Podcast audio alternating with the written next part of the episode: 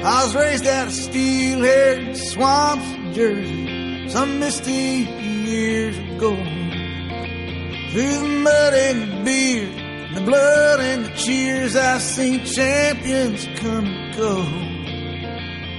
So if you got the guts, mister, if you got the balls, you think it's your time, then step to the line and bring on your wrecking ball. Bring on your wrecking ball. Bring on your wrecking ball. Come on and take your best shot. Let me see what you got. Bring on your wrecking ball.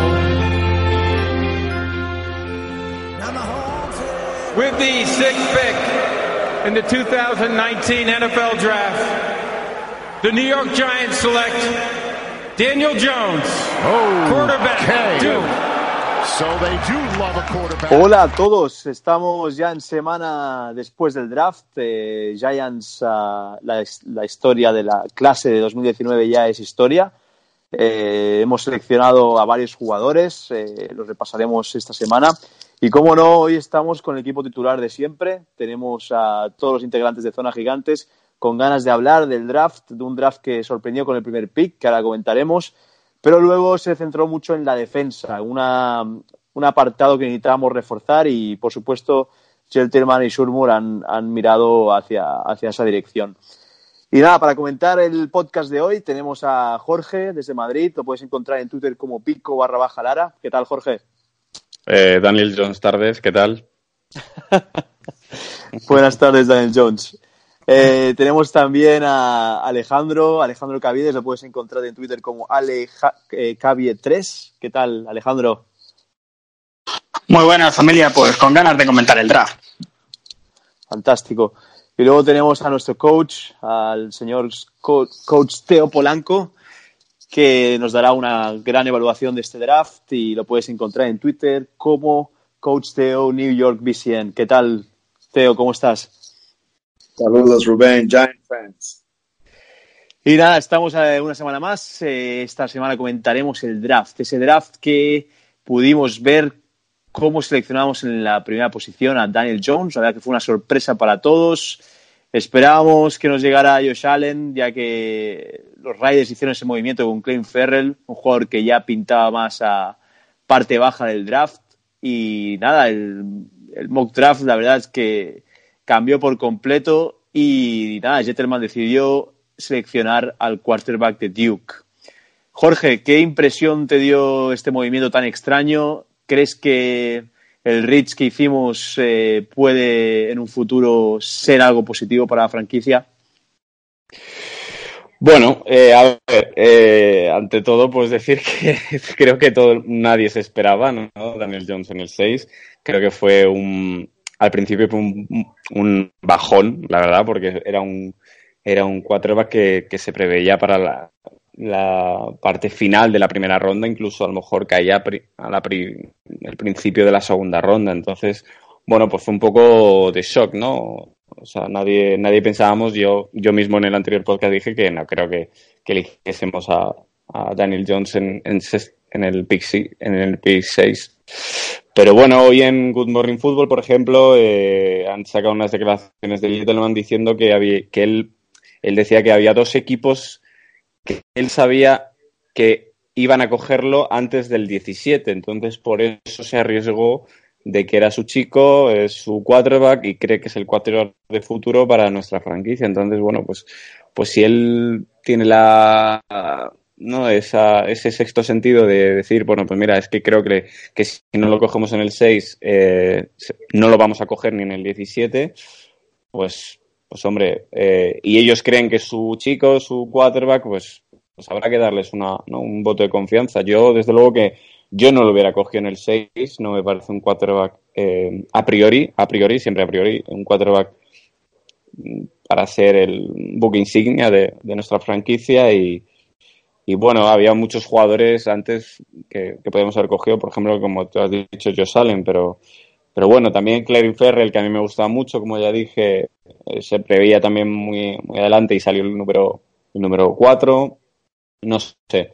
yo creo que, bueno, con, el tiempo se verá si, hemos hecho bien. Él dice en tres años, creo que tres años es demasiado. Creo que para el pick número seis tiene que dar mm, resultados, no te digo en la primera jornada, pero final de la de esta temporada, principio de la siguiente, tiene que, tiene que verse un quarterback afianzado y, con, y con, ganas de, de, liderar el, el, equipo junto a Saquon.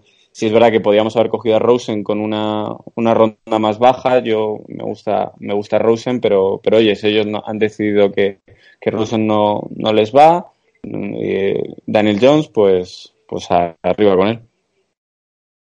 Sí, la verdad es que eh, narrando el draft con Spanish Ball, que tuve la oportunidad de, estar con todo el equipo, fue una gran sorpresa y la verdad es que fuimos un poco el hazme reír del pick, pero bueno, como yo siempre digo, eh, los, hechos se, muestran en el campo, es decir, si este jugador al final acaba acoplándose, como decías tú, Jorge, y, y acaba jugando la temporada que viene, a finales de temporada, y coge el relevo de Eli y tenemos un quarterback para años, al final nadie se acordará en qué posición se, se, eligió y, podremos, podemos tenerlo. La verdad es que he estado mirando tape suyo y cabe decir que en Duke la offensive line que tenía no era la mejor y muchos de los wide receivers eh, hacían drops de sus pases. Quiero decir, si lo miras, el perfil es totalmente Eli, es un, es un quarterback alto. La verdad es que gusta mucho la fluidez que tiene y y lo atlético que es. Creo que nos puede venir muy bien un jugador que puede correr además de lanzar.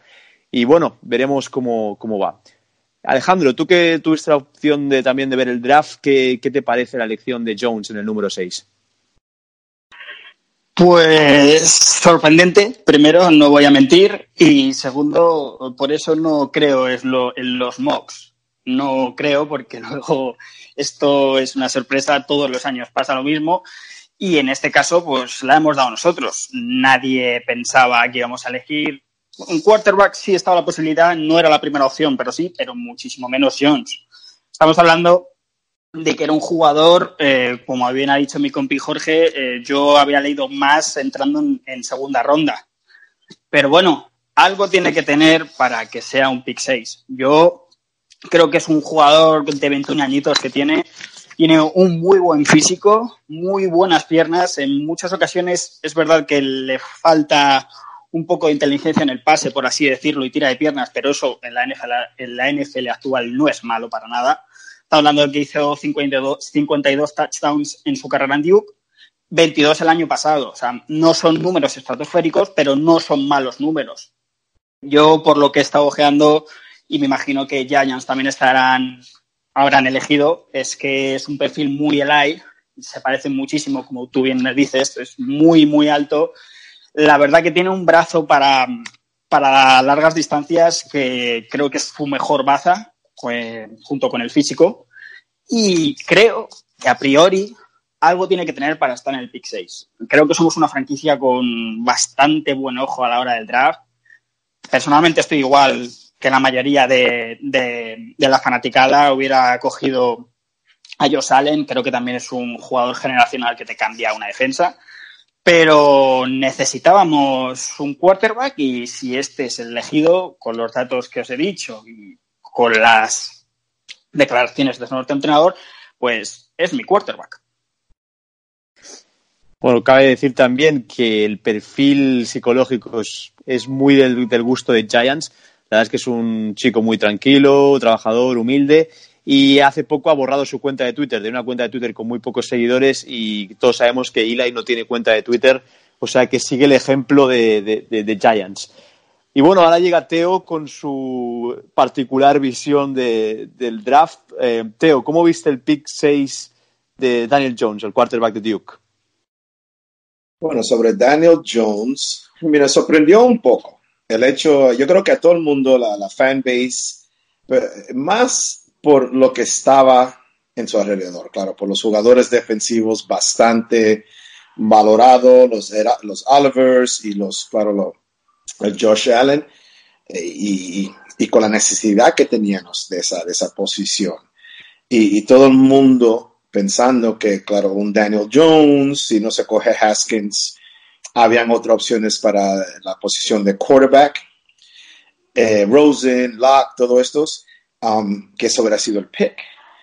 Pero viendo, viendo la trayectoria que tenía este chico subiendo, poco a poco, okay, yo, yo creo que me recuerdo, chicos, cuando terminamos el podcast otra vez, chicos, preparados, porque yo creo que de una manera u otra, eh, el Daniel Jones puede ser un New York Giant. De que fuera así el pick número 6 es lo que más no, nos sorprende, nos sorprende. Pero nos sorprende porque nos sorprende mucho, pues, por la gente de la media. O sea, es la media. La media es lo que más tienen su opinión y hablan, y, pero en el fondo, y no todos, no todos, porque habían bastante gente que son de la NFL personnel, que es lo que cuenta, que sí vean a este chico subiendo en los draft boards, eh, por, por, varias razones. Por varias razones, que es de Daniel Jones. Daniel Jones, conociendo a los Giants, es como, todo, todos vosotros lo han dicho, mucha gente, es que es el perfil perfecto para los Giants. Los Giants siempre son una franquicia conservadora. They're, they're, they're conservative franchise. Um, de la, la, relación con los Mannings tuvo mucho que ver también ahí, chicos. No, no, no nos confundamos con eso, con el coach que tiene también con Coach Cut, con Cutliff, ese respaldo de ellos, ese respaldo de Peyton. Um, antes se hablaba bastante de Haskins y, más, yo temí más por el tema, viendo que Haskins al último minuto empezaron a salir unas cuantas noticias un poco que, conociendo otra vez a los Giants, um, lo iban a asustar a él del pick, de su, de su, poniéndose un brand, haciéndose un, un nombre. Ya tenemos un chico así, tenemos un Saquon. El Saquon con el, con, con el brand que tiene Saquon, con Nike y todo eso. Um, y, y Saquon, si se han fijado, no es una persona que se deja distraer por endorsements o por dinero, um, lo han podido manejar bastante. Y, la familia de Haskins, el padre en particular, estaba dando un poco de, de, miedo en círculos de la NFL de ser de uno de esos padres bastante entrometido, como era la madre de Eli Apple. Ya tuvimos un caso de esto con un first round pick. Que los gigantes, esto en realidad, y Odell, un tema Odell, que los Giants no, no, no querían seguir en esa ruta. Um, Daniel Jones, para la, la, gente, si lo quieren mirar un poco más, ya que ya todos nosotros, ya unos cuantos días que no hemos alejado de la draft, si miras un poco de la historia del chico, el chico tiene, es, el chico tiene, tiene algo, algo que es especial, que no se ve en la draft sheet. Tú por todos los videos que puede ver, en cierta manera sí puede ver, el, verlo, el valor que tiene, lo fuerte que es. Um, hablan bastante del chico de carácter, de carácter. Yo creo que también bastante gente valoran y lo dicen sobre el chico. Es un chico que se va a ganar el, el, el vestuario entero por, por, por, por, su valor, por su humildad, por, por todo, por lo, lo duro que trabaja. Um, es súper, ultra, uber inteligente. Sacó un 37 en el Wonderlink. Que yo creo que fue el que más sacó en el Wonderlink de todos, no solo de todos los quarterbacks, pero de todos los jugadores que se cogieron la NFL, que habla un poco de la, de la inteligencia que tiene este, este chico. Um, y, y, es una persona que yo creo que toda su vida ha estado un poco bajo el radar, igual que aquí. No fue sobre es, eh, eh, valorado saliendo de high school porque era un jugador de básquetbol. Era un chico hablando con coaches y gente que lo conocían, que era un chico que quizás hubiera sido un walk-on en Duke y hubiera jugado básquetbol en, esa universidad. Que eso no lo hace nadie. Igual que lo hizo en básquet, igual que lo hizo en fútbol. Es un chico que tiene un, tiene una, un skill set, unas dimensiones físicas ahora pero que trabajó para ella. Era un chico normal, eso es lo que sucede. Cuando sales de high school y no tienes, no mides lo que mides y pesas lo que pesas, eres un walker. Pero son de esos chicos que quizás era un late bloomer, ha llegado a esa a exposición. Después se hizo un, un captain de tres años, un quarterback. Um, so no sé, es como Rubén lo dice bastante. He's, he's our quarterback now, chicos. Y, y yo mirando diferentes, varias cosas, Um, yo como mínimo le quiero dar esa, esa, ese punto de, de, bueno, de reflexión y esperar y paciencia para ver un poco, porque los quarterbacks, chicos, también siempre son sobrevalorados en la draft. Miren a Trubisky el año pasado. Trubisky fue el número dos. Nadie vio eso viniendo tampoco, porque había sido titular que un año es más pequeño sí. que este mucho. Y Teo, cabe, cabe, decir, cabe decir, Teo, que, que, cuando eligieron a Trubisky, yo me acuerdo que todo Chicago estaba enfadado. Claro, ¿Te acuerdas? Claro. Lo criticaban. La gente, los people do that. Los quarterbacks siempre son overdrafted. Es el fondo. Porque si la gente cree que es él, lo cogen y ya está. Todos los chicos antes aquí a, a, a Mahomes, they had to trade up para cogerlo todos en el top 10. Entonces, claro, que Mahomes nadie lo vio, pero cuando ya salió, entonces, mira, entonces ya nadie lo critica. Son el fondo y los quarterbacks chicos son como todos los jugadores de la NFL, they're 50-50. Te pueden salir bien, te pueden salir mal, después vienen todos los riesgos de ser una persona, eh, you know, ser un adulto en un mundo profesional y todo lo que eso conlleva, pero yo con paciencia y mirándolo un poco más, viendo la familia que viene este chico, que es una familia ultra perfecta, casi muy demasiado perfecta en un sentido. And, this kid is special, guys. This kid is special. En una manera, no sé, si, si falla, si no tiene el talento para hacerlo en NFL, quizás ya es otro tema. Ya se separará. Pero por el chico, tratarlo y trabajar duro y, tener ciertas cualidades de ser un, un tío especial, um, yo creo que lo hará. De que valga al número 6 eso siempre es todo debatible. Um, pero, claro, nosotros siendo Giant fans, um, tenemos que apoyar y queremos que esto sea um, la realidad para nosotros, que sea, que se, que se convierta en una persona especial para nosotros. Sin duda, Teo. Cabe decir que lo decías de la familia.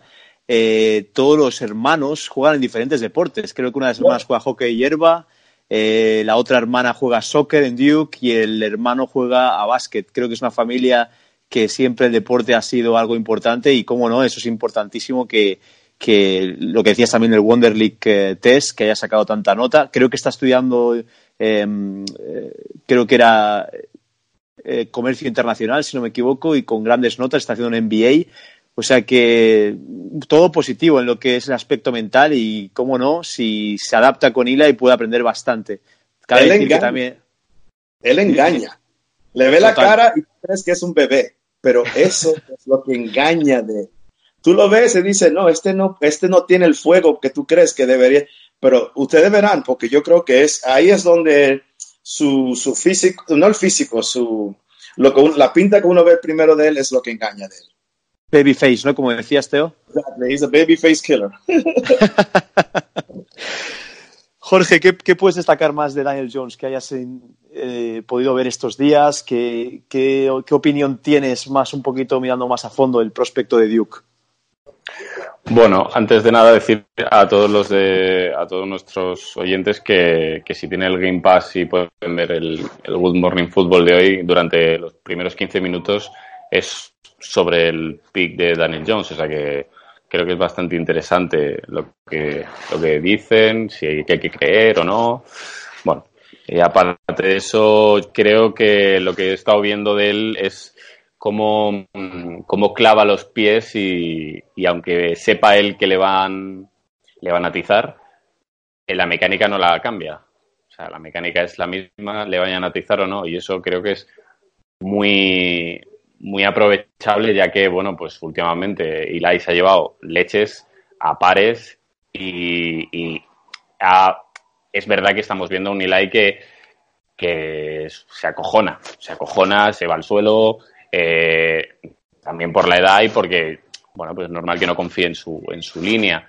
Pero este chaval, ¿no? Este chaval le van a dar y, se pone la mecánica, la utiliza bien, y no tiene ningún miedo a recibir.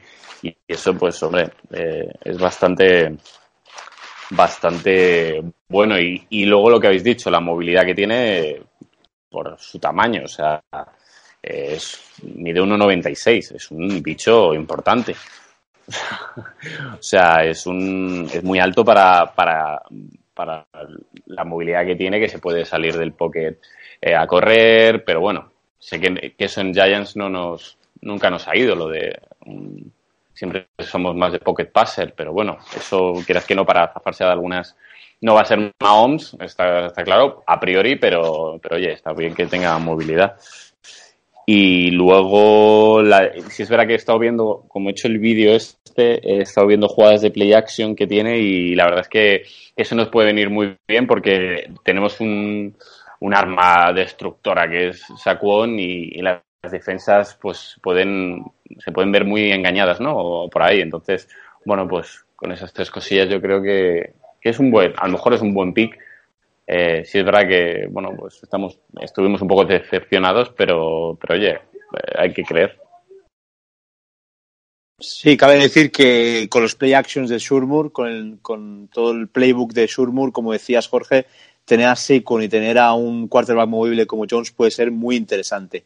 También cabe decir que hay gente que dice que viene de Duke, una universidad pequeña que es más conocida por el básquet. Todos esperamos que Zion Williamson venga a los Knicks. Desde aquí lo decimos de zonas gigantes. y nada, decir que, por ejemplo, Carson Wentz fue elegido el número uno, con, venía de una universidad súper pequeña, de los Bisons, de South Carolina. O sea, que nunca sabes dónde puede estar tu quarterback. También cabe decir que, por ejemplo, creo que Phil Sims, que fue dos veces campeón con Giants, vino, de una universidad súper pequeña en Kentucky. O sea, que esto de venir de grandes universidades no te asegura ser un gran quarterback. Alejandro, eh, tú que has podido ver en el tape de Daniel Jones, ¿qué, nos puedes destacar de, del quarterback de North Carolina? Bueno, en primer lugar, eh, tengo que decir que tenemos mucha suerte de tener a Teo porque me quedo bobado escuchándolo. en segundo lugar, tengo que decir que el guiño a, a Sion también me ha gustado mucho. Y en tercer lugar, lo de la universidad. Eh, hay muchos ejemplos, sobre todo en baloncesto, que luego no tiene nada que ver que vengan de una universidad pequeña con el talento que pueden ofrecer como profesional. En ese sentido, no hago oídos sordos a ese tipo de información. En cuanto a los pros que yo puedo ver en Daniel Jones, pues movilidad, ejecución de pase bastante me gusta. Como he dicho al principio, en algunos momentos eh, los vídeos que se analizan, los, los, buenas jugadas y las malas jugadas, no todos son buenas, eh, se ve que saturulla en algunos momentos, pero como bien ha dicho Gentleman, eh, le queda tres años, no creo, pero un año por lo menos sí que va a estar en el banco y eso es lo que va a perfeccionar. Entonces, Pros, eh, su atletismo. Eh, creo que no es un quarterback que tire piernas a la primera, pero, pero sí que lo sabe usar y lo sabe usar muy bien. Como he dicho, la NFL actual es bueno, aunque no seamos una franquicia con ese perfil. Eh, muchas de las jugadas que no salen mal es porque lo, estamos en el ocaso de AI y no tiene ni la capacidad ni la seguridad. Creo que eso es un punto fuerte para él. Luego la ejecución de pases es bastante rápido, tiene buena mecánica y como he dicho, sobre todo me quedo con el brazo tiene un brazo muy, muy fuerte. Es, como habéis dicho, es un quarterback muy alto y creo que ese es una de sus bazas junto al atletismo eh, que más me ha gustado. Como he dicho, es un quarterback que está verde, no vamos a mentir, pero para mí tiene talento y confío mucho en, en el ojo de la, de la directiva, por así decirlo. Así que brazo, ejecución y atletismo, piernas, para ser más exactos. Y también destacaba Clough, su entrenador en Duke, que es un trabajador nato, que le gusta aprender muchísimo y, como no, con Eli seguro que aprende bastante. Bueno, primer día del draft y pasado el pick 6 llegaba nuestro pick 17, el, pick compensatorio por el trade con Odell Beckham Jr. Y había varios jugadores que seguían on board. Muchos pensábamos en Sweats, en un edge rusher, pero por sorpresa llegó Dexter Lawrence, el defensive tackle de Clemson, que ganó el eh, campeonato nacional. Y cabe destacar que es el, uno de los jugadores más pesados del draft, con 155 kilos y 1,93 de altura. Es un auténtico animal. Eh, muchos lo comparan con un hipopótamo, de lo grande que es, la fuerza que tiene. Y como no tackle puede, puede parar muy bien la carrera. Creo que ahí em, lo que viene siendo Gentleman ha pensado mucho en todo el juego de carrera que podemos tener en la NFC East con gente como Darius Guys, que seguramente volverá con los Redskins. También gente como el nuevo, el nuevo running back que han fichado los Philadelphia Eagles y que viene de Penn State, por cierto.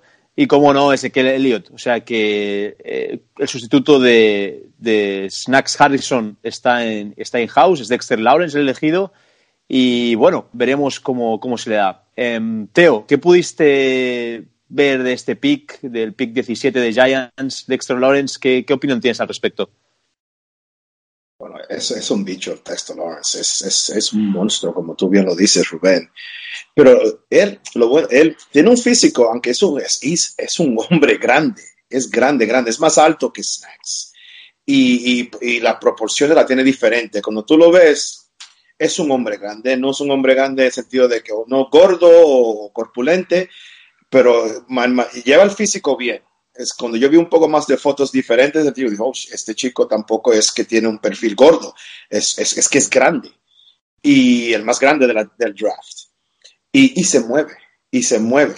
Y claro, y, lo que están mirando los Giants es, ese es el interior push. De que él pueda ser un run stopper, absolutamente. Pero yo creo que la gente lo ven a plazo corto, que simplemente piensan que es esto, que es un primer down, un second down, run stuffer, cuando en realidad, porque no lo utilizaban tanto en Clemson. Eso en Clemson, con todos los atletas que tenían, algunas veces tienen los pass rush, los NASCAR packages, y, lo sacaban.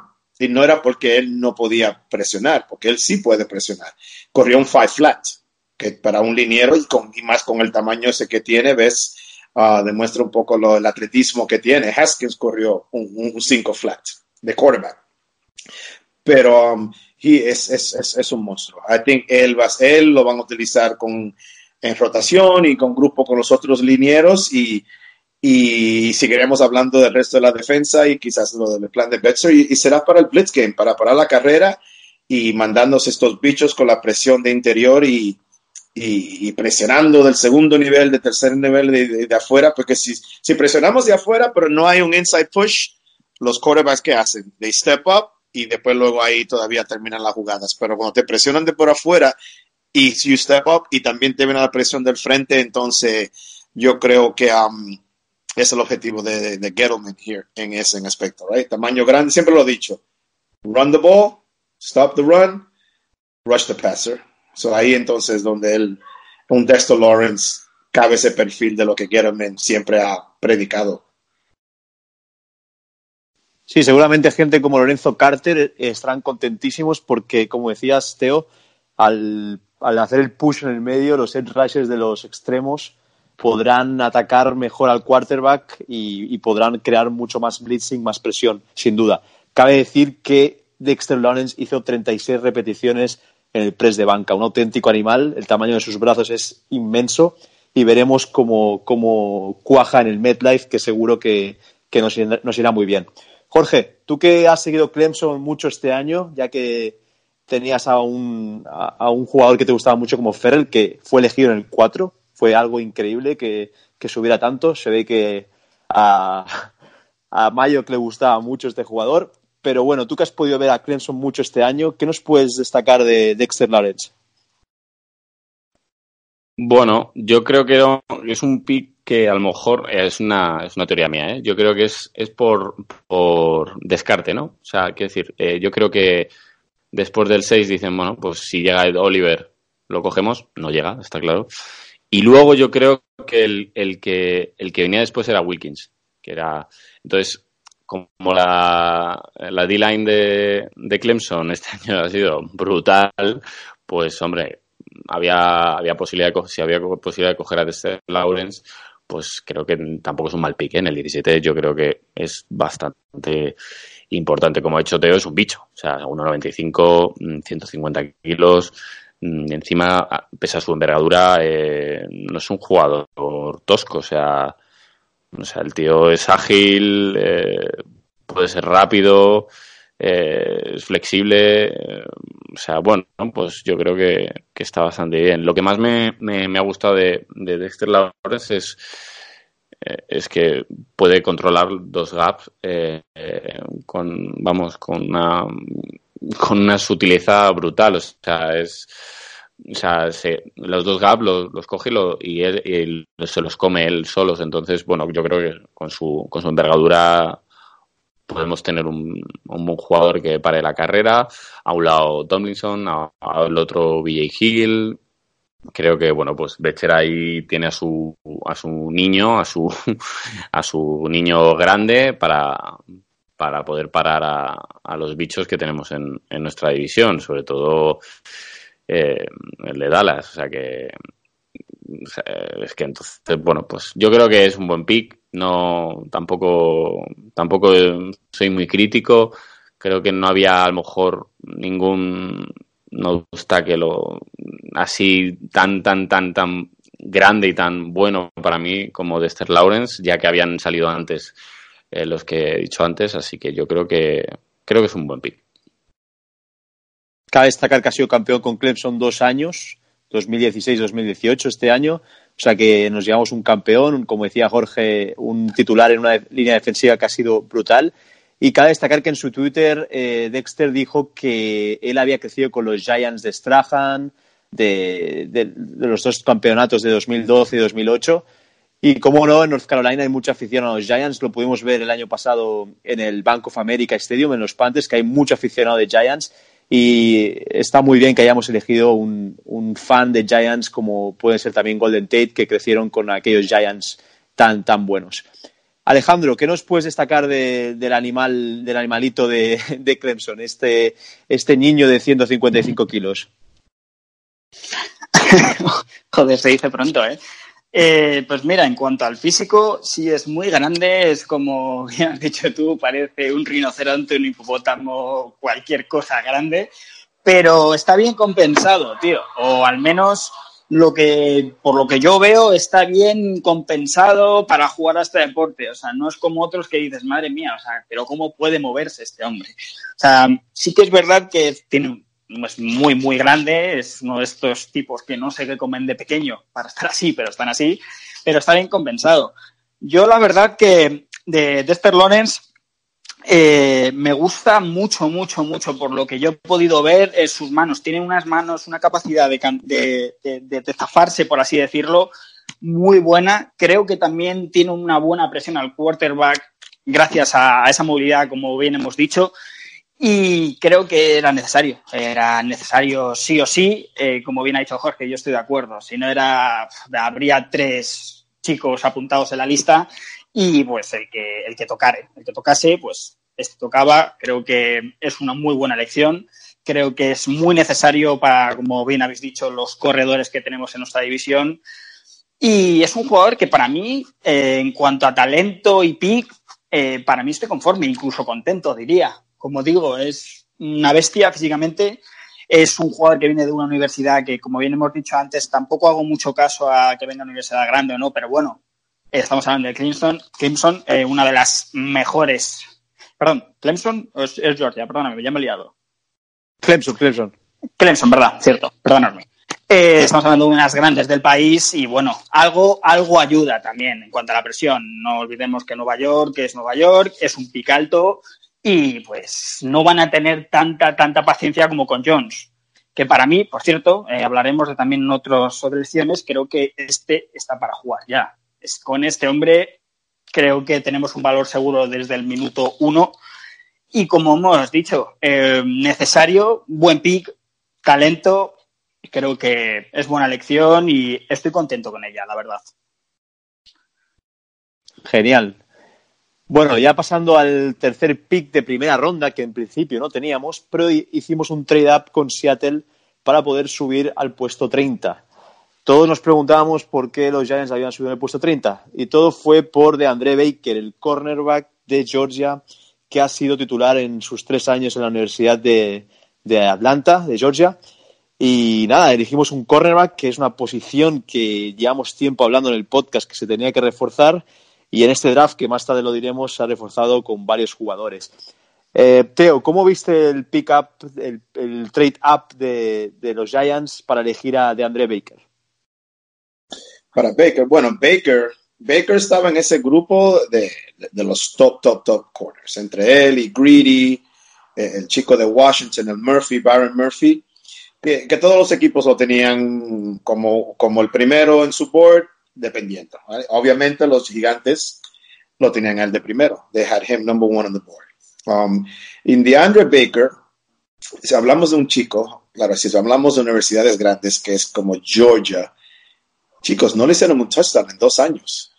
Two years. En dos temporadas, no, el chico no dio un touchdown a todos los receptores, a todos los receptores de Clemson, a todos los receptores de Alabama, a todos los receptores que Georgia que juega 13 partidos, 13, 14 partidos cada temporada, de que un chico sea titular así y nunca de un touchdown, habla un poco de, la, de los instintos que tiene. Y um, es, tiene un tamaño bien, tampoco no es un big corner, no es pequeño, es un, un tamaño, yo creo que más bien para lo que es jugar esa posición. y, la velocidad corriendo los 4-5s, no es un burner, no es un 4-4, pero lo que sí le ha gustado a los Giants y no, y no hace falta al final, porque no tenemos un chico así en hace mucho tiempo, es, es, es su ball hawking skills, es la, manera que ataca el balón e intercepta el balón. Porque tenemos muchos DBs que pueden estar, no dan la jugada grande, no juegan bien, es, él es un buen tackler, yo creo que es lo que más le, le superaba a un greedy o quizás para um, sus instintos para robar el balón, que es lo que um, um, yo creo que lo descartó más a él. Si miramos al chico al que está ahora en los Rams, esos, esos DBs que, que lo ves que llegan All Pro porque tienen ocho intercepciones en cada temporada. En algún partido te ganan un partido porque te hacen una, te hacen dos. El chico que se fue número cuatro el año pasado para Cleveland, el DB de ellos, ¿por qué? Era porque interceptaba el balón. Um, so él tiene ese perfil. Yo creo que él no, Rubén, no fue el Jim Thorpe winner, no, no es DeAndre Baker. Yo creo que él fue que ganó el. Sí, sí, correcto. el Jim Thorpe, el mejor de la. Del, y eso no se le regala a cualquiera. Um, con, más con todos los DBs que salen cada año. Um, you know, para, para llegarse ese premio como el mejor de la, de, de, la, de la, de la temporada. Um, so, entonces, claro, lo, los, los Giants no se arriesgaron Ahí sí, mira, Gettleman no era mucho de, trading up, él mismo lo había dicho, pero se vio y ahí dio unos, un cuarto, una quinta, porque chicos, tuvimos 10 picks. Es que ya se sabía que no íbamos a utilizar los 12. Es que es demasiado, no tenemos ni el cap space para pagar 12 jugadores um, de draft. Pero, um, y, y, yo creo que ahí fue, eso fue una movida de Gettleman, por lo más que alguna vez lo han, lo han tratado de de criticar, que ahí sí dijeron que fue muy buena situación lo que él hizo, en el sentido de no esperar al segundo día para escoger lo que él, para él, en su opinión, de los Giants, era el mejor DB para ellos lo, de, lo que, um, de lo que querían. Y si se fijaron, miren después, ya al comienzo de la segunda ronda, como comenzaron ahí la, ese movimiento con el resto de los esos DBs que lo tenían así valorado como talento de primera, de primera ronda o segunda ronda al comienzo. Así es, eh, necesitamos reforzar los DBs y, finalmente lo hicimos. Una posición que, en mi opinión, es importantísima, como también es la, es la offensive line. Son, son posiciones que si cumples puedes tener cubierto tu defensa y, puedes eh, evitar muchas jugadas ofensivas del equipo rival. Jorge, ¿cómo viste el pick de, de André Baker? ¿Crees que puede ser un cornerback que sea titular desde el minuto uno? Bueno, eh, a ver, el trade este que hicimos, pues a ver, no, me sorprendió también. Eh, a lo mejor nos hubiera llegado a segunda ronda, pero como dice Teo, pues igual no, hubiéramos, no, no podíamos coger a todos los, todas las rondas, todos los picks que teníamos. Entonces, bueno, pues si ellos tenían miedo también de que de André Baker volase, pues oye, está bien hecho, pues tampoco. A ver, Joro va a dar una segunda porque, bueno, pues estábamos ahí en el, principio del segundo día. Pero bueno, yo creo que bien. Eh, de André Baker, lo que he visto de él es que placa muy bien, placa, es muy bueno placando.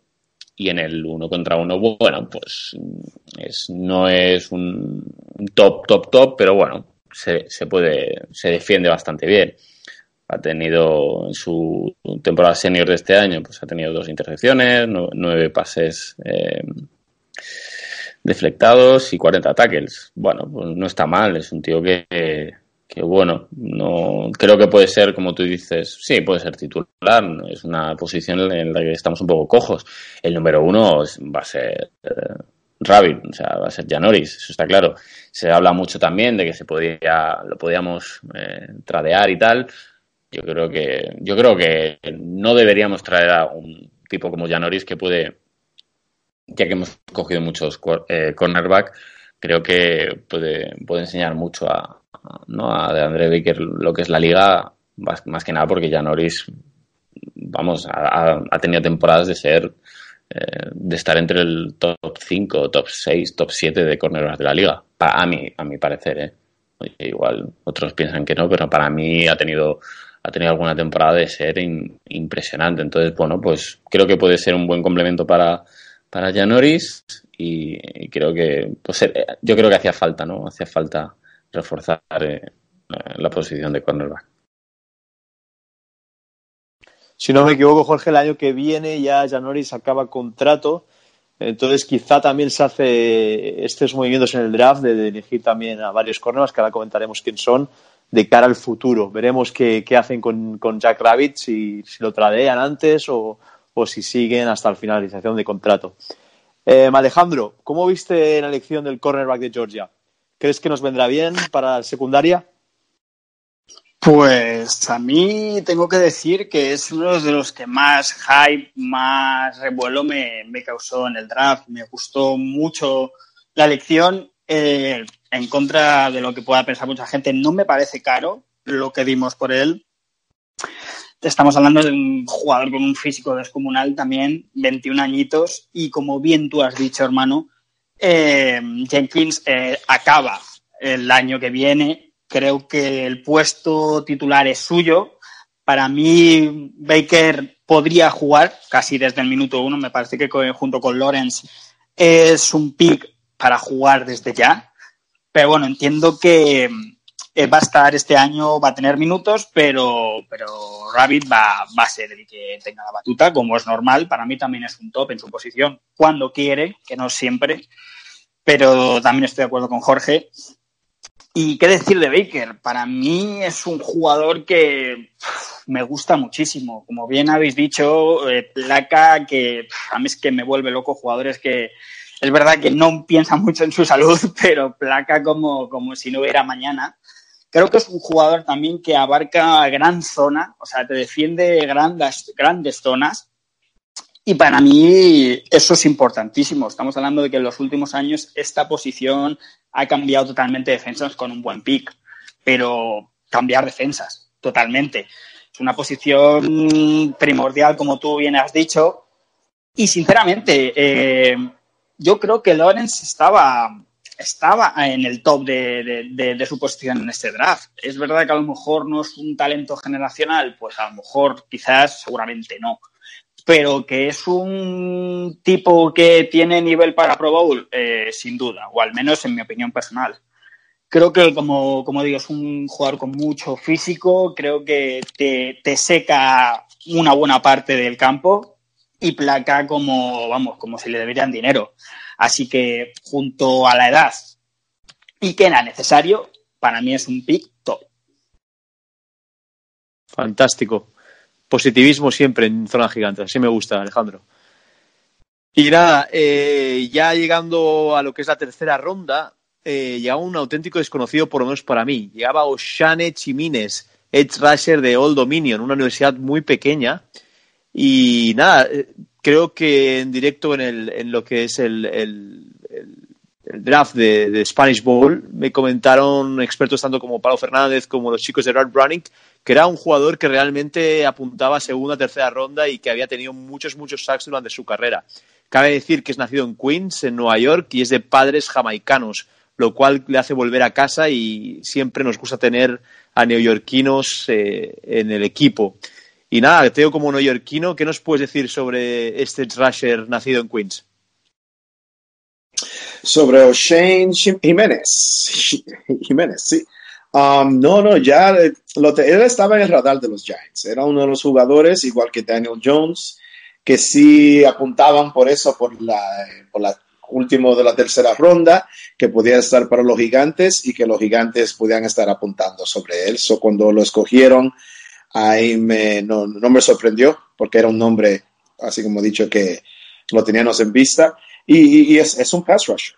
Es un, un típico, un típico 3-4 stand-up pass rusher que tiene una buena movimiento. Viene de, una universidad, claro, otra vez, que no es muy reconocida. Creo que es el primer jugador que, es drafted de esa universidad.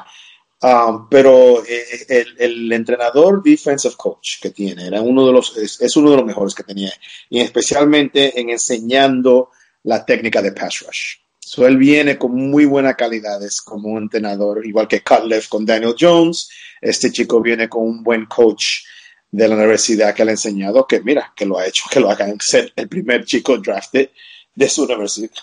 Excuse me, de su universidad. Um, tiene un buen tamaño, Y, y si, si, mirando un poco la historia de los Giants, si no poder venir a dando un poco de las memorias de estos, de los Strayhands y de los Osia Menoras, um, que, que, han sido así, que han sido estos jugadores que vienen de estas pequeñas universidades un poquito más pequeñas, de las, de las grandes titulares, y, y se nos han convertido en grandes jugadores. Um, ahí es claro, como sabíamos, tenemos una necesidad de pass rush. Um, eh, estamos dependiendo bastante en este chico, igual que Lorenzo Carter, que si entre ellos dos, igual que los otros, um, que tenemos en esas posiciones de que nos puedan ayudar en el, en el pass rush, um, yo creo que ha sido un buen pick. Es un buen pick. Es, un, es fuerte, es rápido, um, sabe set the edge, que también no es cuando tú te haces en un extremo una defensa, no es todo presionar y venir ahí, también hay que saber parar y, y presionar la carrera y forzar el balón, uh, which, que es set the edge. Y eso lo hace bastante bien. So, es, es, tiene muy, es muy, muy técnico y, y, y, yo creo es, y es otra personalidad. Los chicos que también hemos cogido son chicos que tienen muy, muy buen carácter y muy buena personalidad. Um, el Baker es otro que es, que es una figura, es, a character um, de, de, de, lo que han escogido. Sí, y es algo que también que, que, no hablamos, que la gente no trata de hablar, es solamente los, hablamos de los números y, y lo que se ve en el vídeo. Pero Gettleman, igual que los Giants, um, están siguiendo esa fórmula que querían cambiar el, la cultura del vestuario y, y, y eso, este chico es otro ejemplo de, de lo que yo creo eh, y esperamos que, que, es lo que nos va a dar resultados por tener uh, muy buenas personas, muy buenos caracteres y que también desarrollarlo a que sean muy buenos jugadores. So, uh, estaba contento con el PEC. Yo creo que lo hará bien. Genial, Teo. Ya, yo la verdad personalmente prefiero un jugador así, de perfil bajo, de que, que, que se le haya currado desde la base, que, sepa lo que es el trabajo duro, a un Jacky Polite, como han elegido los Jets en tercera ronda, que desde, el, desde hace tiempo se oye que es un jugador problemático, que puede dar muchos, muchos problemas en el vestuario, aunque tenga muchos más, más nombre de, de una universidad tan grande como, como es los Gators la verdad es que son jugadores que al final no se sabe si, si vale la pena elegirlos porque te crean más dolores de cabeza que cualquier cosa. O sea que, como decía Teo, el perfil de los jugadores que hemos elegido, salvo uno, que lo comentaremos un poquito más tarde, ha tenido un, incidente, eh, la verdad es que es un perfil que, se adapta mucho a Giants. Jorge, ¿qué nos puedes decir de, de Chimines que hayas podido ver en el tape? ¿Qué, qué, qué crees que nos puede aportar el Edge Rusher de Old Dominion? Bueno, eh, yo creo que, a ver, para mí es muy desconocido, está claro, no voy a engañar a nadie. Mm, he visto vídeos estos dos días, tres de él y bueno, pues creo que lo que he visto es que de onside linebacker puede jugar mejor, ¿no? Que que eso, pues según Becher, como es 3-4, pues, pues nos puede venir bastante bien. Eh, como dice Teo, joder, presiona al cuadro que es una maravilla. ¿eh? O sea, el tío se zafa. Es verdad que no ha tenido mucha competencia al ser una universidad muy pequeña, pero bueno, oye, no está mal la cantidad de sacks que ha tenido, no es, no es fácil. Así que bueno, creo que era una posición a la, a la que reforzar, ya que, bueno, pues con la salida de Vernon y tal, pues creo que era era importante y yo creo que este, por ejemplo, es lo que decía Teo, ¿no? Es un jugador que han ido a por él y, lo tenían entre ceja y ceja porque es un pique que, que, es raro, ¿no? Que, que, no lo hayan tenido muy claro para, para, poder cogerlo. No era un descarte así, bueno, tal. No, no, era un, un jugador que le gustaba mucho tanto a Jettelman como a Surmur y, han ido a por él y, oye, pues pues esperemos que, que, nos dé todas las alegrías que ha dado en, en, college. Veremos, veremos a ver cómo se adapta y, y seguro que, que, nos dará algo positivo al vestuario, sin duda. Alejandro, ¿qué puedes comentarnos de, del jugador nacido en Queens? ¿Crees que podrá, podría aprender de gente como Marcus Golden, que, que pueda aportar cositas? Pues mira, eh, justamente yo me di, vamos, no conocía a este jugador, tampoco voy a mentir, pero me di cuenta antes del draft, porque toda la gente que esté metido en este mundillo, investigue un poquito, cuando se acercan las fechas, pues suenan nombres, suenan más, humo, no. Y este, la verdad, que cuando se repiten bastantes portales de renombre y lees el artículo, incluso eh, le tenían, le tenían le tenían echado el ojo desde hacía tiempo, o al menos eso es lo que se intuía por parte de la franquicia. Yo personalmente lo que he visto de él es lo que hemos podido comentar todos, que es, pues, gran físico, mmm, buena, buena capacidad atlética, pero tecnicismos pocos, porque no le he seguido mucho, oí hablar de él. En cuanto al carácter, creo que es importante, creo que es algo que estamos buscando, yo creo, desde la franquicia, como bien ha dicho Teo o Jorge. Creo que el núcleo joven mm, están más o menos todos rigiéndose por un mismo patrón, gente humilde, gente que no busca demasiada fama, se centra en el deporte y para mí también es muy importante. Eh, en otros deportes a lo mejor no, pero en la NFL creo que jugadores como, como este a mí priman más que otros que puedan tener más renombre. Estamos hablando de tercera, cuarta o inclusive segunda, porque me viene a la cabeza Josh Gordon. Josh Gordon es, es, es el nuevo Megatron, se hablaba, tal, por ponerte un ejemplo, hay muchos. Eh, porque se lo digan a los Chiefs, ¿no? O, por ejemplo, bueno, los Chiefs es que les han mirado un tuerto porque, por desgracia, se va a quedar Mahomes y, y, y Mahomes, que es bastante, pero pero de tener un trío, que un Big Three, que podía reventar la liga, a básicamente quedarse con su quarterback. Pero bueno, como hemos dicho, eh, técnicamente, sinceramente, no lo he visto como para juzgar cómo hemos perfilado los otros jugadores. Eh, creo que es un jugador de muy, muy buen físico. Creo que era necesario. Se fue Vernon. Mm, teníamos un hueco. No creo que sea para allá. La franquicia va a tener paciencia con este tipo de jugadores y hacen bien. Estamos en reconstrucción. No sé que no se nos olvide. Y salvo Lorenz y Baker, no creo que los demás estén para jugar este año. Que podrán jugar seguramente. No tenemos nada que perder, repetimos. Solo mejorar el año pasado y ya está. Futuro. Chavales jóvenes, humildes o al menos no problemáticos. ¿Vale? Entonces, este chaval cumple todos los requisitos y algo tiene que tener porque, eh, como bien ha dicho Teo y lo confirmo yo también, eh, se hablaba durante bastante tiempo de él antes del draft. Sobre todo los últimos días, que ya sabemos todos que cuando se van perfilando nombres fijos suenan muy bien. Así que yo contento, no le conozco muy bien, pero el perfil y a simple vista me gusta. Bueno, Chimines X Factor, como le llaman, veremos si, si es el Edge Rusher que estamos buscando para complementar en el otro lado a Lorenzo Carter, que ya esperemos sea un titular indiscutible. Y nada, llegando ya a la cuarta ronda, nos llegaba eh, un jugador de Notre Dame, un cornerback llamado Julian Love, que la verdad eh, en el slot es uno de los mejores cornerbacks de la clase. Eh, varios expertos nos lo ponían en tercera ronda y por suerte llegó a cuarta ronda. Un valor de tercera ronda que llega a cuarta ronda siempre tiene que ser positivo. Teo, ¿qué nos puedes decir del cornerback de Notre Dame? ¿Crees que nos viene bien? Como segundo cornerback? ¿Crees que puede darnos eh, cosas que a lo mejor Baker no nos da, más jugando en el slot como cornerback? ¿Qué nos puedes comentar? No, fue, un gran pick. Yo creo que el hecho de que un Julian Love nos llegue a nosotros en la cuarta ronda habla un poco de lo que ya se sabía de la, lo profundo que era este, de este draft, de, de lo loaded que estaba con jugadores de, de receptores, de DBs en ciertas posiciones que a donde encontrabas un jugador como este, Julian Love, muy fácil, podía haber sido un tercera o incluso un late second, dependiendo de sus números, porque um, tuvo muy buena carrera. Este, tiene un perfil de, de ser un muy, muy buen eh, defensor, es un buen cover guys, es Baxter. Le estamos reforzando la defensa a Baxter, porque nosotros nos asombrábamos un poco el año pasado de cómo es que Baxter no podía en las esquemas de blitzar y, y diferentes temas, por eso porque quizás no tenía, no tenía los cartuchos. Um, y, y, un Julian Love es otro chico que se puede mover en la defensa de Bester, inside, outside, un hybrid safety, igual que Valentine, igual que el otro que también lo comentaré ya para incluir todos los, los DBs.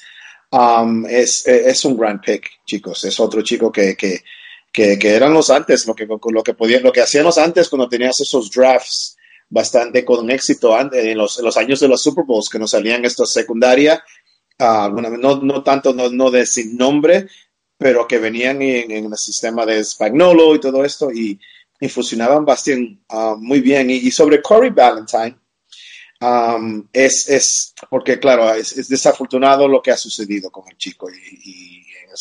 Pero hay, hay, que reconocer, chicos, este chico estaba en una fiesta, era el sábado, acaba de ser drafted, estaba, es, por lo que, lo, lo que he podido escuchar, leer, enterarme un poco de lo que ha sucedido, salen de su fiesta, son las dos y media de la noche, no sé qué, saliendo, viene un coche, le pregunta por direcciones y le, y le, y le, y le hacen fuego le, le, disparan.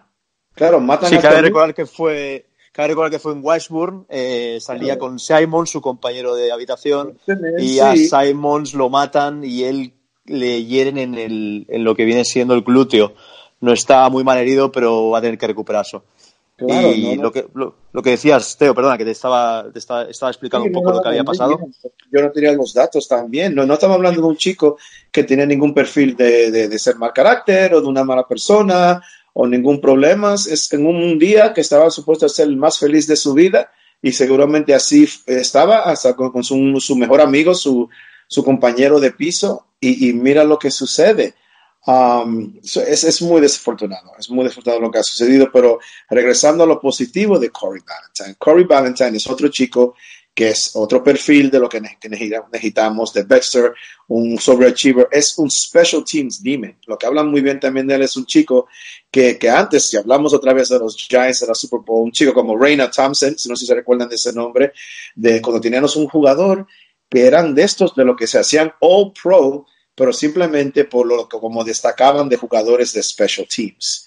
Right? Porque esos backups, esos segundo y tercero jugadores de, esas posiciones tienen que ser unos, unos cracks en los special teams para ganar you know, esas posiciones de campo. Um, otro chico, como dijo Getterman, es rápido, es grande, tiene un buen perfil, es un great player, great character, so cómo no lo iban a coger ahí en la, en la cuarta ronda, en la cuarta o la quinta, como a, como a él y a, y a Julian Love. So, yo, yo, yo estoy muy, muy contento con, el, um, con lo que hemos podido cole coleccionar eh, para la secundaria de, de, de, de, back-end de nuestra defensa, porque um, estos chicos van a dar mucho que hacer, no solo con la cobertura, con blitzándolo, con moviéndolo, um, para cambiar las miradas, para que se puedan cambiar las coberturas, para que se puedan no ser tan vanilla y que Baxter pueda ganarse su dinero y, y, regresar a esas defenses que él, que, que, es lo que nos vino a nosotros de ser una de, una de las top five en la NFL. Um, y, y, estoy contento de que se pudieron, um, que se le pudo responder bastante a la defensa en este draft. Sí, cabe recordar que Corey Valentine tuvo tres blocks de field goal, que es algo increíble, la verdad que es algo que no se da mucho en, en el juego y él ha tenido tres en lo largo de su carrera de tres años en, su universidad y cabe decir que fue invitado a la Senior Bowl cuando realmente eh, nadie se lo esperaba. O sea, que puede, como decía Teo, puede ser un jugador de Special Teams muy interesante para Giants. Y, de, y bueno, desde aquí espera, esperamos que se recupere de, de, su, de su balazo, que la verdad, como decía Teo, es una lástima que en el día más bonito de tu vida pasen estos incidentes. Pero bueno, ya sabemos que hay partes de Américas, como en Washburn, que la delincuencia y, lo que es la violencia está en, alto standing. Bueno, llegando a quinta ronda nos llegaba Connelly, el linebacker de Wisconsin, que en teoría no es el linebacker que más eh, acción ha tenido en, en, los Badgers en Wisconsin. Pero Jorge, tú has podido ver un poquito el tape. ¿Qué nos puedes decir de, del linebacker de Wisconsin? Bueno, eh, lo primero, Julian Love, que me pareció, como dice Teo, un pick de la leche. O sea, creo que no sé cómo ha llegado a tan, tan abajo, pero oye, bienvenido sea. Cory Valentine, eh, que se recupere, pero yo me, lo que me preocupa más es que se recupere mentalmente, ya que es muy jodido lo que le ha pasado, sobre todo a su compañero de habitación. Entonces, bueno, eh, que se recupere mentalmente y físicamente. Y el linebacker que hemos cogido, bueno, pues eh, lo que he podido ver es un, es un tío que, que presiona muy bien, eh, y la verdad es que poco más. Eh, tampoco, tampoco he podido así hacer un hacer un, un, análisis muy exhaustivo porque bueno pues tampoco hay mucho he estado buscando en YouTube no hay no hay mucho mucho hay partidos sueltos de su universidad pero creo que presiona muy bien y sobre todo eh, la carrera la para bastante bien. Entonces no tiene miedo al choque y, y, placa bastante bien. O sea que puede ser. Yo no creo que sea titular. Creo que es un pues de banquillo en algún momento, en terceros downs, en, ¿no? en situaciones en las que podamos requerir de su trabajo, creo que puede, puede hacerlo bastante bien, eh, pero no creo que este año le den muchos snaps.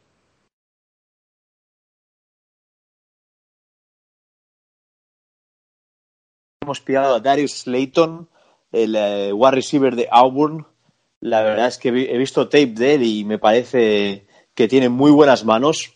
Me recuerda un poquito a, Shepard y veremos, veremos si realmente hace el roster al final. Yo creo que sí que lo hará y si es alguno de los veteranos el, el que, el que se va.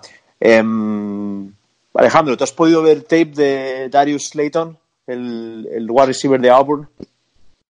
No, he visto, sí que es verdad que se me, se me escapa. He estado viendo pues más o menos lo que me imagino que la mayoría cuando son picks tan, tan abajo y no hay mucha información sobre ellos, pues bueno, la ESPN y tal, como tú remarcas, tiene buena, sabe, sabe correr muy bien sus rutas, es un wide receiver con buenas manos, perfil bajo, wide receiver de equipo realmente, es cuando se lesionan los titulares o los principales, pues están este tipo de jugadores jóvenes, con ganas.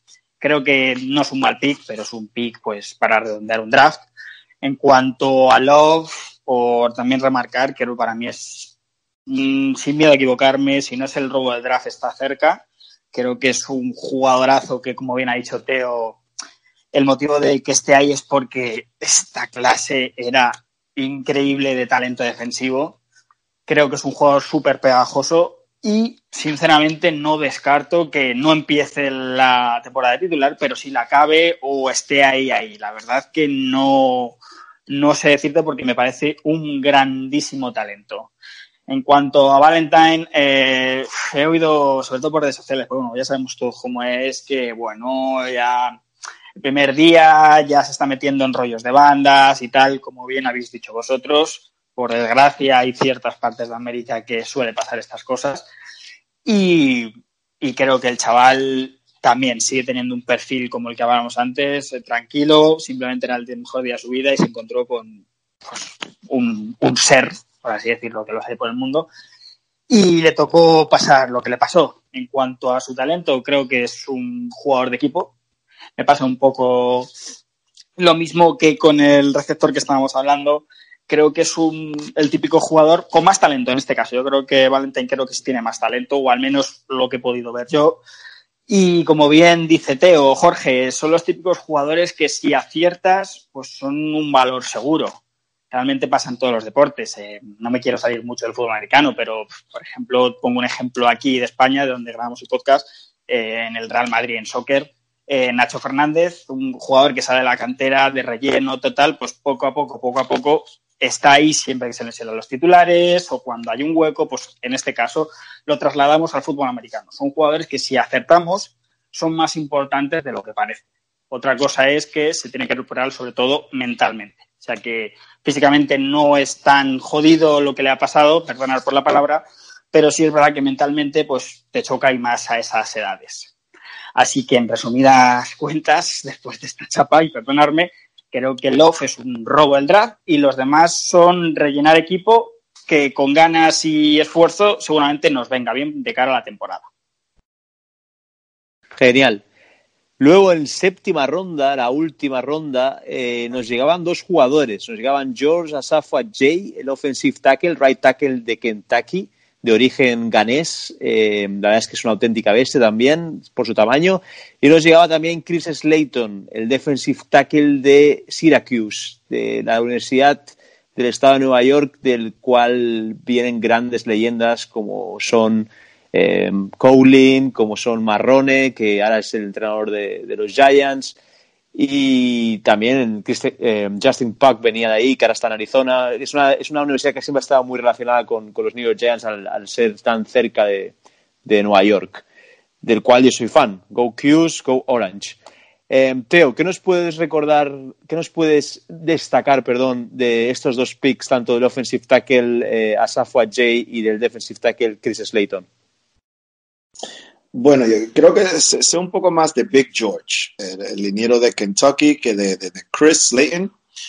Pero el Big George es, es mira, es un chico, es, es, es un perfil, vamos a poner como Daniel Jones. Una universidad de Kentucky, no es la más grande.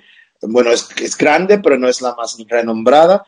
Um, era el mejor liniero que estaba en, en ese grupo de línea, de una línea de ofensiva que, que tuvo corredores que, llevaba, que, que, llegaron a tener mil yardas de corredor. Era el mejor de ese grupo que él tenía. Es un chico que, que llegaba a ser SEC Player of the Week, lo renombraban. Y, era el mejor de, una, de lo que era una buena línea ofensiva en una buena conferencia. Y, y lo que más destaca de este chico es que es los típicos esos que son unos, unas bestias en el um, levantando pesas tiene un tamaño inmenso, pero son esos los, los Warriors como un Saquon. ¿Viste cómo Saquon era con, el hecho de que es una bestia levantando pesas, como lo, lo, lo, fuerte que entrena en ese aspecto físico de, preparación física? Y este es uno de estos, uno de estos animales de, del weight room. Uh, técnicamente lo ha hecho muy bien también. Es un chico que siempre ha graded out well. Eh, otro otro también que, que, llegó a estas alturas porque también hay bastante profundidad en el draft, en la, en la posición y, y, yo creo que es, es, un chico que los Giants, igual que si quizás cogen a Remmers, eh, que tiene conexiones con, con Shermer y todo, ese, ese, ese, ese que, que se está hablando, quizás podemos fichar si pasa el físico a este chico también van a contar bastante con él como en el right tackle position, que era una necesidad importante para nosotros. Y, intriga bastante. Hay que ver, hay que conocerlo y ver si, si esa producción que pudo destacar en la universidad, a donde era muy técnico y, muy corpulente y potente en, su juego, se pueda trasladar a la, NFL. Y lo de Chris Slayton, um, no sé mucho, quizás es lo que menos ya quizás me había ah, desaparecido un poco más el draft, pero chicos, siempre cogemos un, parece que siempre cogemos un jugador de Syracuse. Es, igual que cuando estaba Coughlin aquí, que, que era su universidad. claro que cogíamos a alguien de ahí para un buen, eh, también lo el Chrisley tampoco no es de Nueva York el chico, no es de, del Bronx, ¿Es, no es él. Sí, correcto, correcto, sí, sí, es del Bronx como Saquon, exacto. Es otro chico que he's coming home, Um, súper contento. También el, Syracuse, otro programa que está creciendo bastante. Um, claro, es, un, es, una universidad que estando al lado de nosotros, en, los New York Giants, um, eh, tenemos, estamos bastante expuestos al talento que está ahí. Siempre cogemos chicos de Syracuse y, chicos de Rutgers. Rutgers siempre más a nivel de los undrafted free agents. Pero yo será otro, el típico chico, un, de, un developmental type que, que si no, siendo la séptima ronda nos sale muy bien, um, es todo un, plus para nosotros. Um, so, en ese aspecto, redondeando todo, um, yo creo que muy buen draft, chicos. Muy, muy buen draft. Nuestro, punter también, Dixon, es de, viene de Syracuse, cabe recordar. Sí, sí, sí. Pues nada, señores, eh, la verdad es que hemos hecho un buen recap de todos los picks del draft. Eh, ha sido bastante interesante conocer un poquito más a los nuevos Giants, a los nuevos gigantes. Y nada, Jorge, ¿qué, nos puedes destacar más de este draft? ¿Algo que, quieras aportar? ¿Alguna, ¿Alguna inquietud sobre el draft de 2019? Bueno, eh, solamente el hecho de quiénes van a ser titulares, quiénes no quiénes al final pues no van a ser parte del, equipo, eh, quién se irá al Practice Squad. Eh, bueno, pues un poquito ¿no? con, ganas de que empiece ya todo, empiecen a decidir y sobre todo en qué jornada va a debutar Daniel Jones. Si va a debutar esta temporada o va a, va a ser la siguiente. Yo creo que eso es el, ¿no? el, el hecho más, más importante ¿no? que, que vamos a tener por, por, por la importancia del pick y por la, importancia de esta, de esta temporada. Jetterman ha dicho que en tres años mm, hay que verlo casi ya. Yo creo que es un jugador que, tiene que, demostrar lo que, lo que vale. Y nada, esperar, tengo muchas ganas de ver a Dexter Lauren, la verdad, y, que me que sea un buen, buen jugador, que, que lo haga muy bien y, y posible camiseta a la que comprar, claro. La verdad es que con una bonita palabra como Love, eh, la verdad es que Lawrence también son, camisas para, para comprar. Luego, eh, como Drafted Free Agents, cabe, cabe recordar que hemos firmado a, a, unos cuantos. Hemos firmado al running back Jonathan Hillman como, de Rutgers, como decía antes Teo, que es una universidad también que solemos eh, draftear muchos jugadores. El defensive lineman Jeremiah Harris de Esther, Michigan, eh, que viene a la misma universidad que, que Bell, Sam Bill, que esperemos que también sea un buen cornerback. Veremos a ver qué pasa con él. El receiver Reggie White Jr., que viene de Monmouth, una universidad muy pequeña que está en New Jersey, otro, otro homie que vuelve a Nueva York. Eh, linebacker Josiah Tawefa, de University of Texas San Antonio. A mí este jugador me gusta mucho. Viene a la misma universidad que Davenport, el jugador de, el jugador de, de los Saints y juega de linebacker. Y luego de defensive back hemos cogido a Jake Carlock de Liu Post, el safety Mark McLaurin de Mississippi State, la misma universidad que Sweats y la misma universidad que eh, Doug Prescott. Y de center también hemos pillado a James O'Mahan de Buffalo. Cabe recordar que es una larga extensa de un, un drafted free agents y que no ni, la mayoría no harán el roster. Pero bueno, la, el año pasado el, el cornerback que venía de Penn State, eh, hizo roster, el amigo de Saquon, que ahora mismo no me sale el nombre, pero más tarde me acordaré. Y nada, Alejandro, ¿qué nos puedes eh, decir? ¿Qué inquietudes, qué, qué, pensamientos te ha dejado el draft de Giants en este 2019? Pues tengo que decir que a, a, pesar de todo, toda la trifulca que fue con algunas elecciones y tal, tengo que decir que estoy bastante contento si tengo que definirlo de alguna manera, es futuro. Aunque algunos jugadores, digamos, que están jugar para allá, eh, creo que la franquicia está mirando a años que por venir. Creo que es un draft que posiblemente nos podamos acordar en perfectamente dos, tres años, sin que eso afecte a su rendimiento actual. Seguramente podamos ver, pues como hemos dicho, a Baker, a Lawrence, eh, Jones esta temporada, creo que solo en pretemporada Creo que el último año de LAI va a ser el último año de LAI. No tenemos presión, no tenemos nada, así que por muy mal que se dé la temporada, creo que va a acabar él.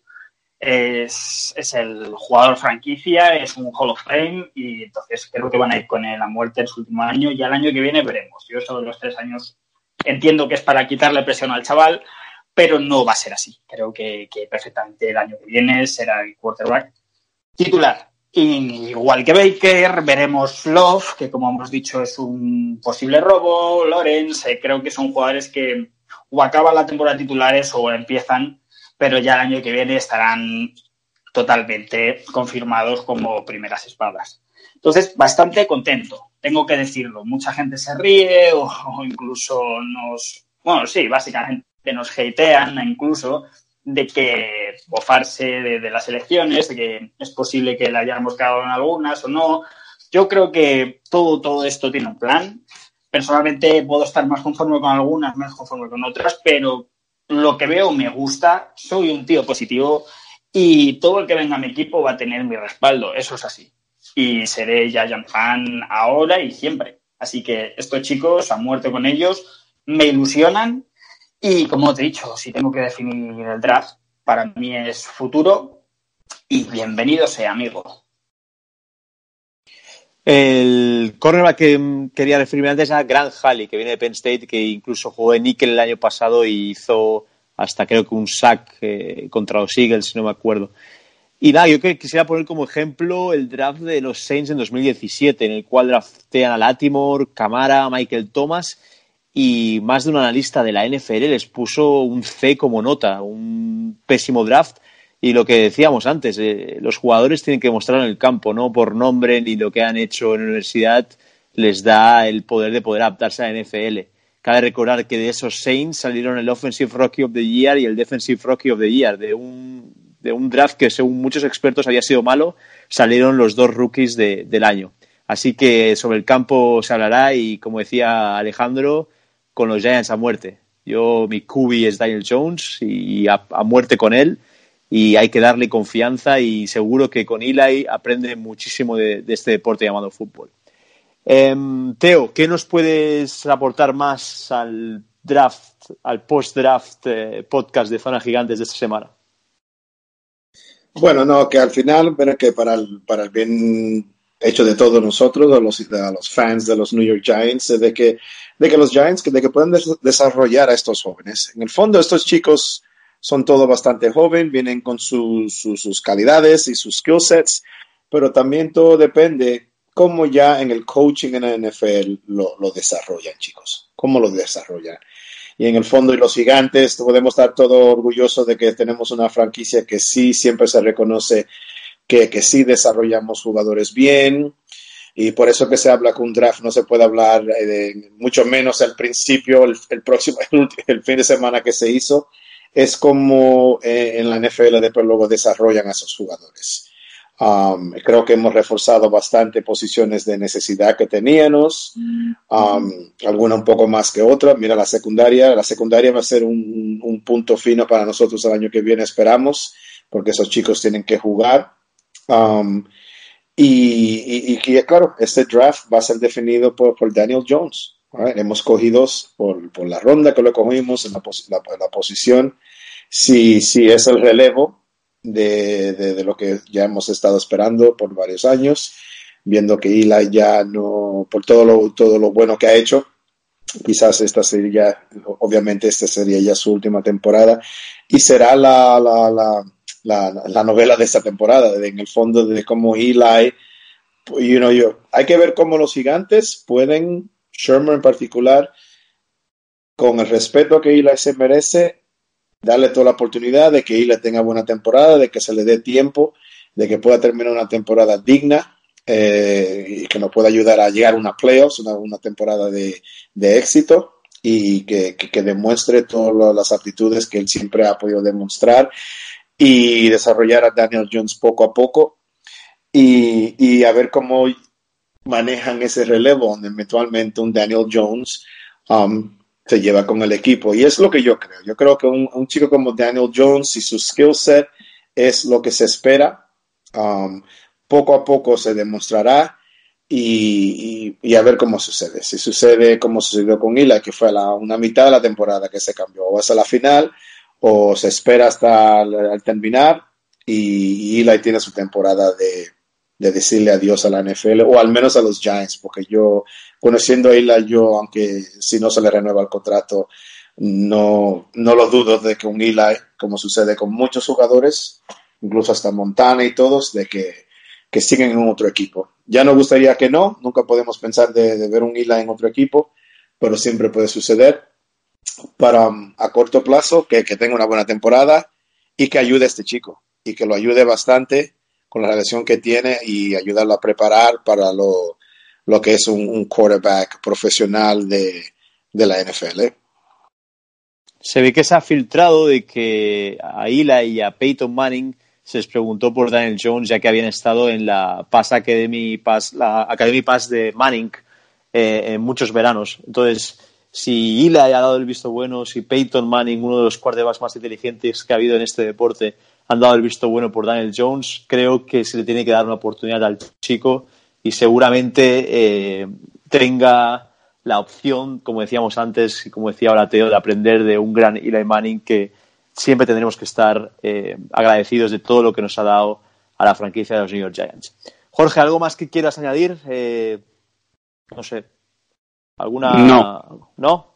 Perfecto. No, nada más. Yo creo que creo que hemos hecho un, un, análisis bastante bastante exhaustivo, yo creo. Sin duda. Alejandro, ¿alguna cosita más que quieras añadir? ¿Algún pensamiento? Básicamente que sean positivos, que nunca es bonito de ver una reconstrucción, pero que la fanaticada en general de todos los sitios donde nos escuchen sean positivos, que creo que el equipo va a funcionar, si no es este año será el siguiente, pero que seguramente vayamos a mejor y coño, que somos una franquicia ganadora y lo seremos siempre, ¿vale? Así que let's go Giants.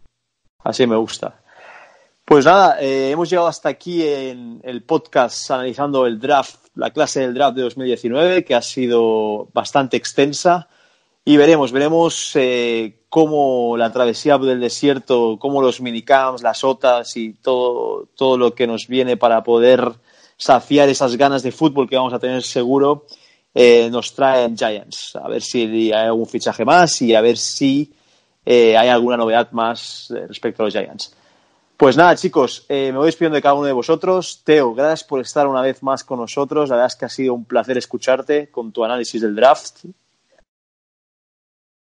Gracias, Rubén. Gracias, chicos. Go Giants. Go Giants siempre, claro que sí. Jorge, un abrazo bien fuerte. Gracias por estar una semana más. Nada, a vosotros y un abrazo a todos. Y Alejandro, un abrazo bien fuerte. Creo que vienes pronto por Barcelona, o sea que tenemos la opción de, de hablar de nuestros queridos Giants. Me tienes por Barna el fin de semana que viene. Y nada, un placer a vosotros y hasta la próxima, familia. Pues lo dicho, Go Giants y Let's Go Big Blue.